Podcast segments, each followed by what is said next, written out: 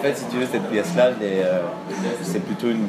Même si esthétiquement, c'est une pièce qui est vraiment euh, très différente du reste du travail, c'est une pièce que j'ai voulu, euh, qui finalement, comme, mon travail, questionner la réalité, la réalité archéologique, les nouvelles archives, etc. Donc c'est plutôt c'est plutôt aussi me repositionner sur un, esthétique intemporel de, féminin, d'icône, mais finalement le genre était très perturbé esthétiquement à cette époque-là aussi, donc c'était euh, aussi toutes ces questions-là qui, qui m'intéressaient par rapport à cette pièce-là.